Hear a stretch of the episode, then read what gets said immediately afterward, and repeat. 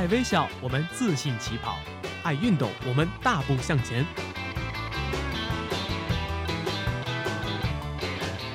在这里，我们为梦想一起拼搏；在这里，我们为生活增添激情；在这里，我们用电波诠释体育，解说最实用的竞技技巧，报道最火热的体育赛事。每周精彩体坛盛况，我们与您一同分享。周三晚间，我们相约体育天地。我们相约体育天地。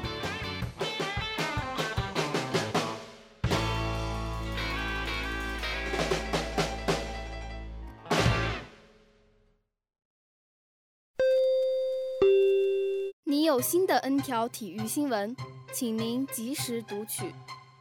每天体育新闻不断，不在状态，感觉魂儿丢了。没事儿，不是还有大话体坛吗？抢先体育资讯，热门体坛事件，我们不生产体育新闻，只挑最精彩的体育视角，选最出色的体育名人，一切尽在每周三晚大话体坛。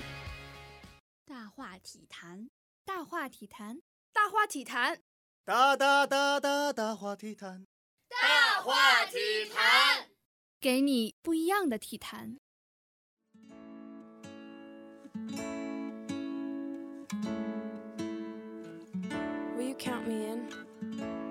绝境中重现光明，尼克·福尔斯。假如你没看过美式橄榄球，那么你一定听说过超级碗。就像你从未关注足球联赛，你也一定会被世界杯的噱头所吸引。NFL 因其激烈的身体对抗和精妙的战术配合，一直是美国最受欢迎的体育赛事。而一年一度的超级碗，则成为了全世界橄榄球爱好者们的狂欢盛宴。其一场定胜负的比赛性质和大万云集的中场秀，使超级碗又多了一个名字——美国春晚。今年的比赛是超级碗的第五十一个年头。费城老鹰在明尼阿波利斯的美国合众银行体育场，以四十一比三十三推翻爱国者王朝，取得队史首个超级碗。比赛之前。舆论的焦点都在新英格兰爱国者队当家四分卫汤姆·布雷迪身上，观众期待着这个四旬老汉为我们再创造一项奇迹，期待着爱国者队能够实现四年三冠的伟大壮举。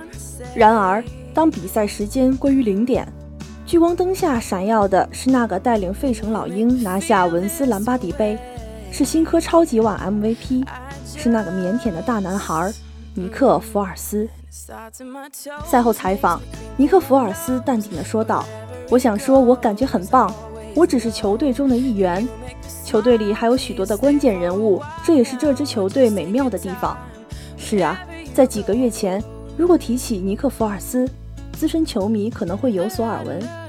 曾经在圣诞夜，他是杰夫·费舍尔手下的公羊弃将，暗无天日，被公羊球迷骂到滚出洛杉矶。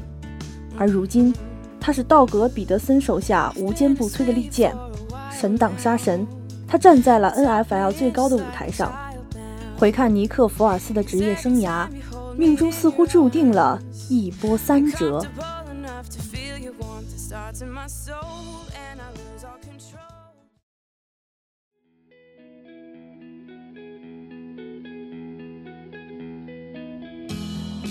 初出茅庐。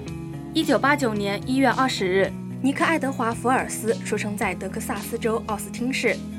父亲老福尔斯从小就有一个体育明星梦，这也让尼克·福尔斯从小就与体育结下了不解之缘。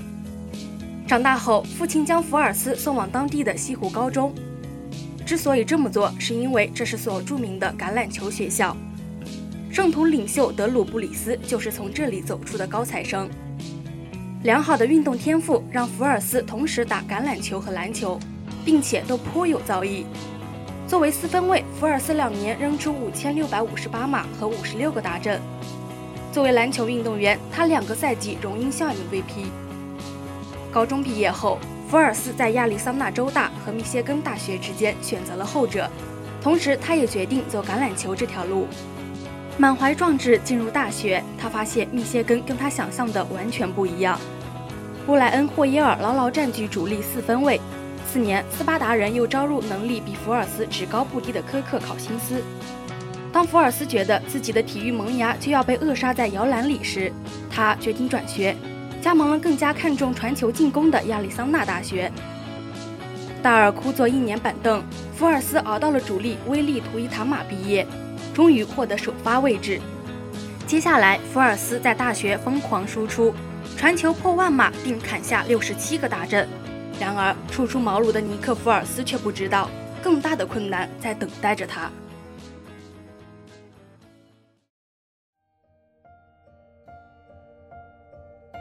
颠沛流离。二零一二年选秀大会的四分卫位置人才济济，罗伯特·格里芬、安德鲁·拉克和莱恩·坦尼希尔等等占据了选秀的热门。虽然福尔斯在大学的发挥出色，但显然入不了球探们的法眼。结果直到第三轮才被安迪·里德领回费城。当时老鹰队的主力四分卫是迈克尔·维克，里德希望福尔斯能够在迈克尔·维克身后认真学习。然而事情渐渐地变得失控，又在失控中显露出机会。迈克尔·维克突然在比赛中受伤，里德教练大手一挥，将福尔斯派上场。正在喝水的福尔斯匆忙扔下水杯，抓起头盔。他渴望上场比赛，但是不想来得这么突然。他的手在颤抖，太紧张了。二零一三赛季，安迪·里德背着四杠十二的耻辱战绩下课。新任主教练吉普·凯利上任后，继续让福尔斯打替补。然而事情总是渐渐地变得失控，又在失控中显露出机会。迈克尔·维克又受伤了。同样，凯利也想到了坐在替补席上的福尔斯。此时的福尔斯已经得到了大家的认可，说上就上，用出色的表现征服了球迷，带领球队杀进季后赛。十场比赛下来，场均二百六十四码，二点四个达阵，零点二超节，各项数据都是联盟顶尖水准。福尔斯跻身于精英四分卫的行列。当时的福尔斯被誉为像今日七六人队恩比德之流的明日之星。简直就是费城人民的希望，留下他的意义不亚于敦刻尔克、红军两万五千里长征或者武装夺取政权这类载入史册的用词。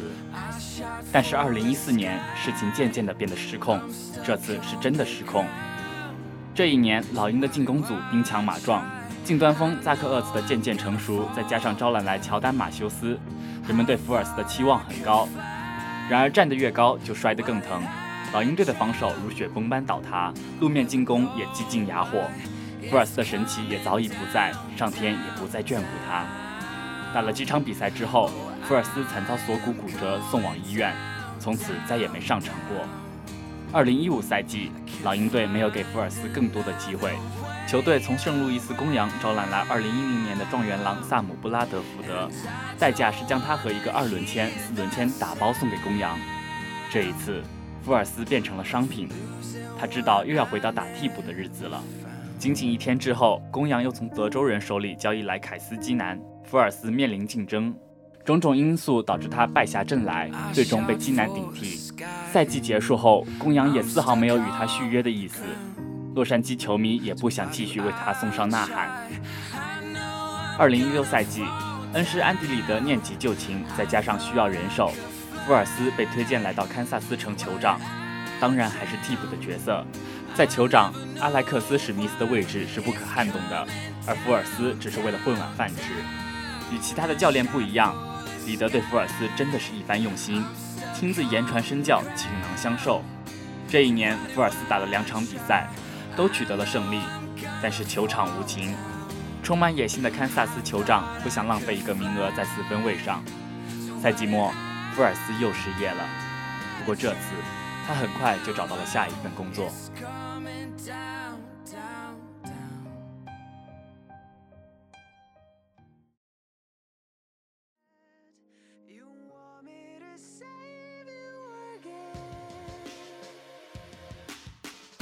二零一七年的老鹰早已翻天地覆，里德的嫡传弟子道格·皮特森披挂上阵，费城球队迎来了榜眼卡森·温茨。签下外接手阿尔尚杰弗里、托雷史密斯和跑卫勒加雷特布朗特，运用一个四轮签白捡了杰伊阿贾伊，防守组也有强援助阵。里德再次将福尔斯介绍给皮特森，就这样，福尔斯又回到了他一战成名的地方——费城，这是他梦开始的地方。三年了，我尼克·福尔斯又回来了。常规赛第十三周，老鹰主力四分卫卡森·温茨受伤下场，福尔斯的机会又来了。此时的福尔斯已经褪去年少的稚气，熟练地抓起头盔向场上走去。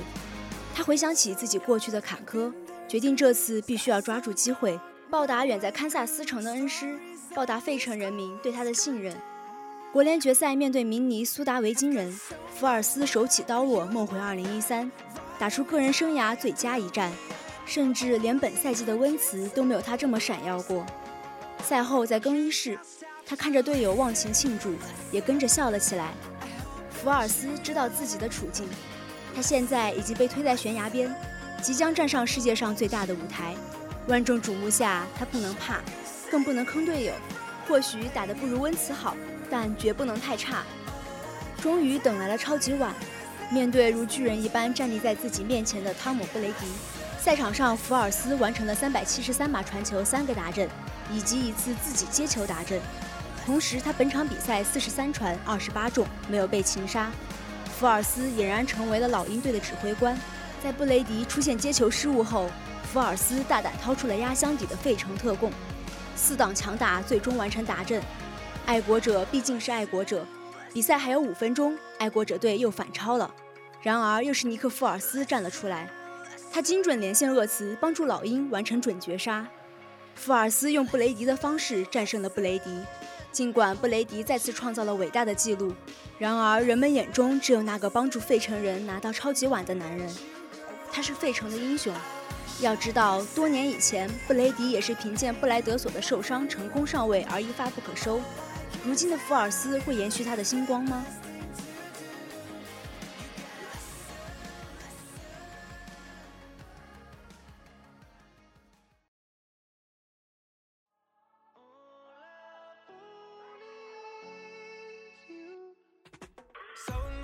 时间回到超级碗的前一夜，还发生了一段小插曲。福尔斯双手插兜，低调地离开球场，在球员通道。一个年轻的小球迷跑来要他的签名，看起来最多刚上中学。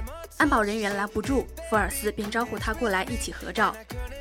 福尔斯看他不大，于是问：“你认识我吗？”小球迷说：“你是尼克·福尔斯，我以前见过你打球。你会带我们拿到超级碗的，对吗？”看我表演，福尔斯回身说道，声音还带着一丝哽咽。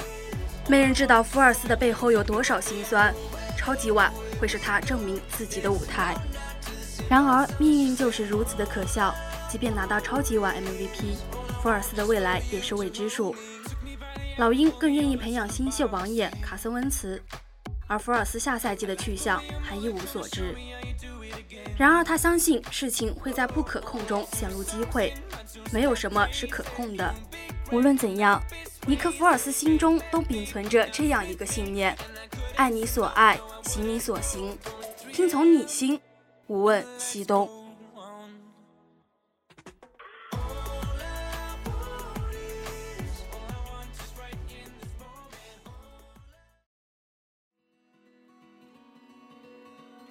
欢迎来到体育天地全新企划——体育小讲堂。这里有最不负责任的体育冷知识，有趣的球员外号，专业的体育百科，只需要两分钟，你也能走进体育的世界。体育小讲堂，了解一下。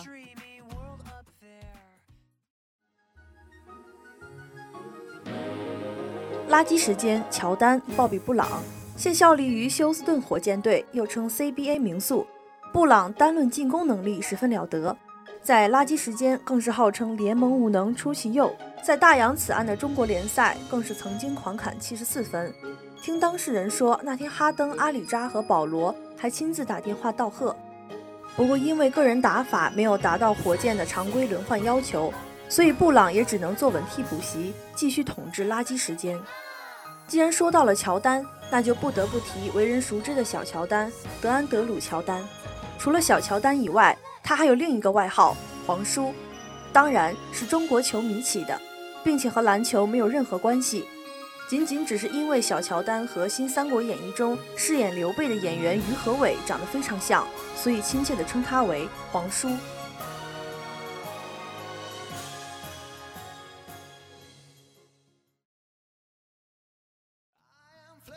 I am born, rise up, ting ting like glittering. 世界之王，天下无双。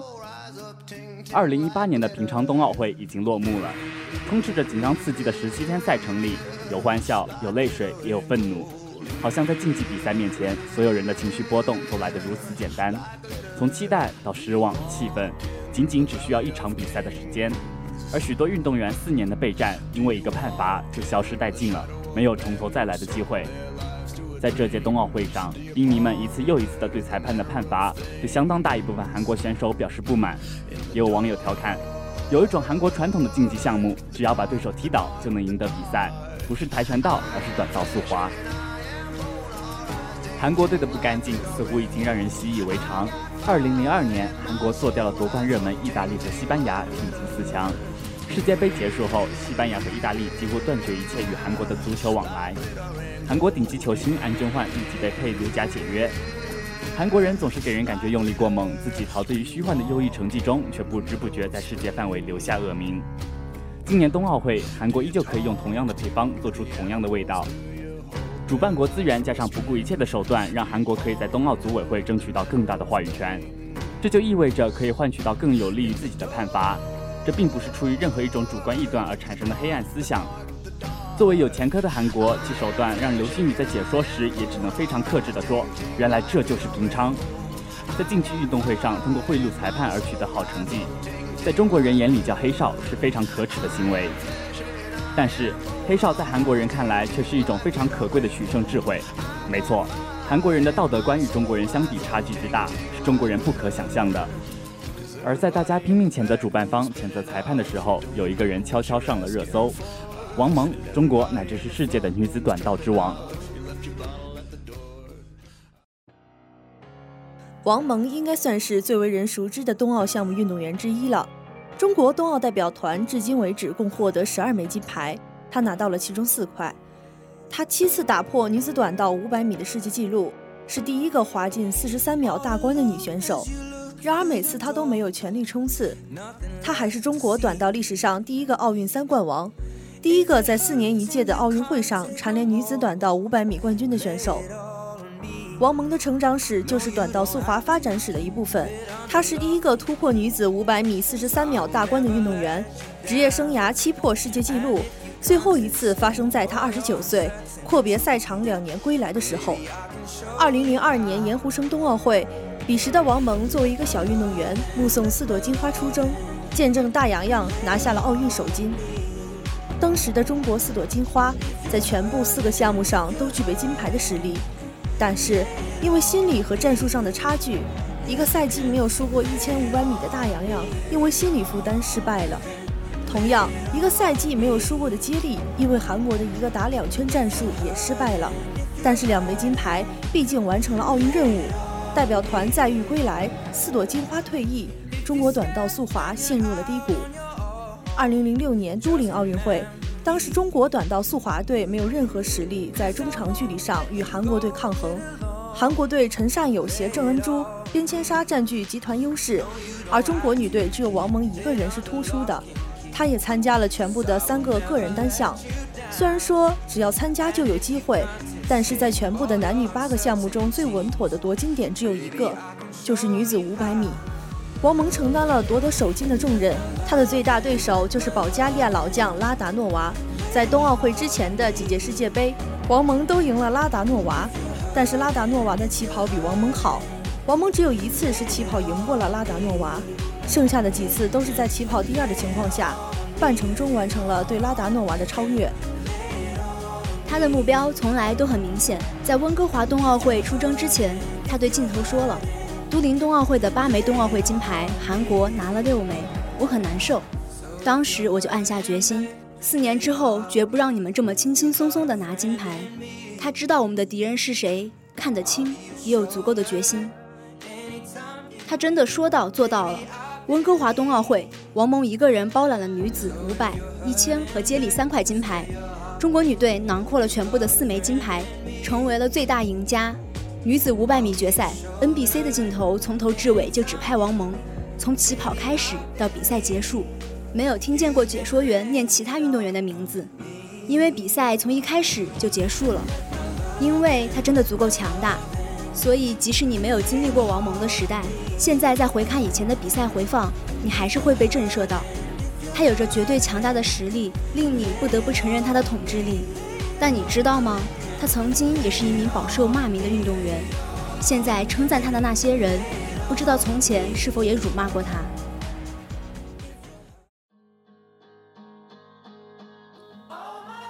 对于王蒙有许多的争议，他也在相当长的一段时间里背负了种种的骂名。他被禁赛了十三个月，在他刚拿下奥运会三枚金牌的时候。正当人们以为王蒙继续会参加他的第三届冬奥会时，噩耗传来：距离索契冬奥会开幕二十三天，王蒙在训练中被带倒，踝骨骨折。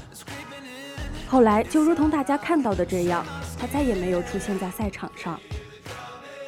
他依旧热爱短道速滑，也幻想过无数次重新站在赛场的情景，只是都没法实现了。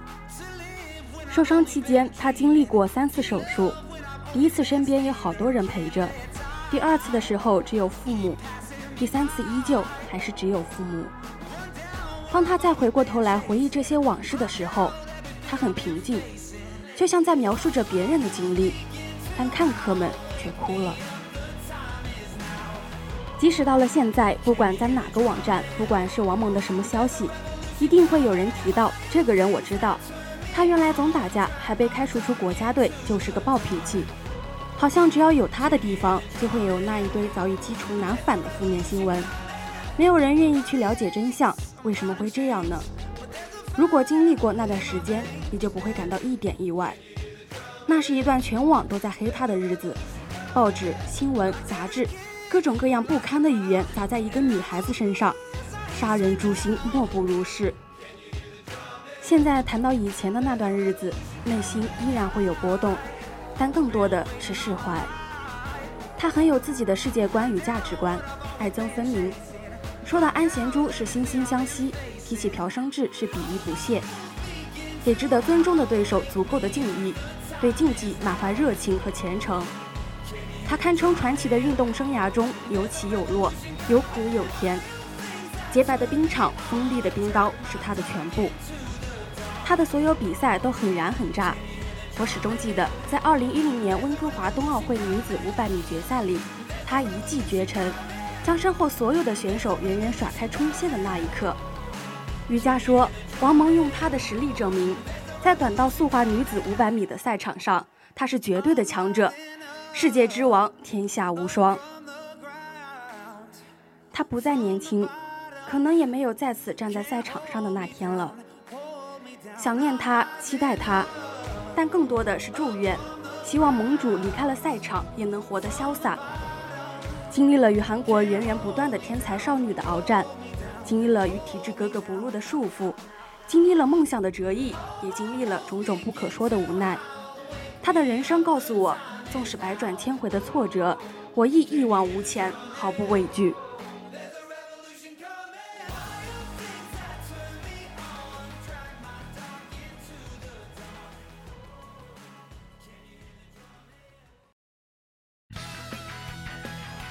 下面为您带来的是本周赛事预告。三月二十二号，NBA 常规赛继续进行。北京时间早上七点，骑士坐镇主场迎战来访的猛龙；而在十一点半，马刺与奇才也将上演强强对话。同样值得期待的还有周日八点的比赛，火箭在主场将再战鹈鹕，究竟鹿死谁手？敬请期待。再来看足球方面，三月二十二号晚七点半，中国将开启中国杯之旅，对战强敌威尔士。而在本周六，欧洲国家联赛也将拉开序幕，德国将对战西班牙，法国则迎战哥伦比亚，双方又会碰撞出什么样的火花？拭目以待。